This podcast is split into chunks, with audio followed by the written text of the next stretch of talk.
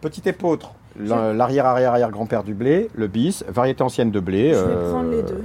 T'en prends un de chaque Oui. Allez, super cool. Je me trouve actuellement au 6B, c'est une friche artistique située dans la ville de Saint-Denis, en banlieue de Paris. Auparavant, les immenses bâtiments du 6B appartenaient au géant ferroviaire Alstom.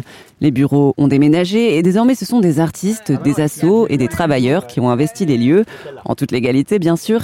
Et là, je suis en compagnie d'un boulanger pas comme les autres. Je m'appelle Sébastien Lefrançois.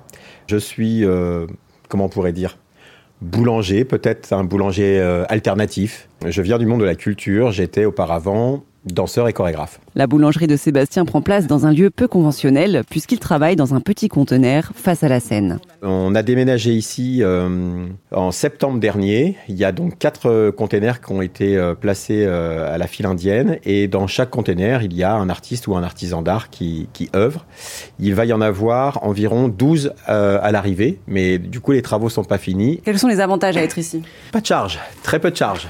Hein vous avez un, un pack porte, un 369 sur Paris. Euh, je sais pas les prix en tête, mais euh, c'est au-dessus de la barre des 2 ou 3 000 euros par mois. Ici, pour ne rien vous cacher, euh, ça défie toute concurrence. On arrive à avoir électricité du four, hein, plus loyer à moins de 800 euros par mois. Le pari un peu fou de Sébastien, c'est de travailler son pain entièrement à la main et donc sans l'aide d'aucune machine à pétrir, comme c'est le cas dans d'autres boulangeries. Des marteaux comme nous, je crois qu'il n'y en a pas beaucoup. Je dirais peut-être de l'ordre de aller entre 1 et 3% de boulangers qui décident de pétrir à la main.